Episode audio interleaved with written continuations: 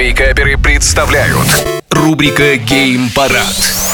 Всем привет, с вами Вика Картер, и сейчас я расскажу вам, что там новенького в мире видеоигр.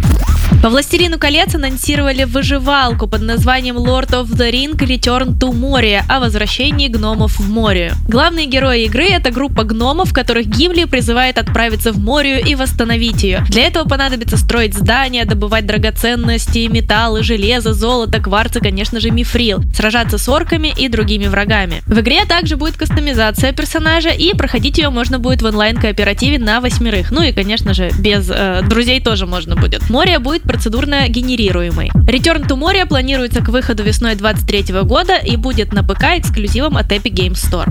А вот авторы Lineage анонсировали Project M. Это интерактивный триллер с упором на кинематографичность и нелинейность сюжета. В дебютном трейлере тайтла можно увидеть завязку сюжета. Собственно, Project M расскажет о мужчине, который отправляется мстить убийцам своей возлюбленной. В ролике также фигурирует какое-то устройство, похожее на куб, и, судя по всему, игра будет в научно-фантастическом сеттинге. Ну и так как это интерактивное кино, одной из главных особенностей Project M станет полная нелинейность происходящего. Варианты развития истории и концовка будут полностью зависеть от решения игрока. Когда и на каких консолях выйдет игра, пока что не уточняется.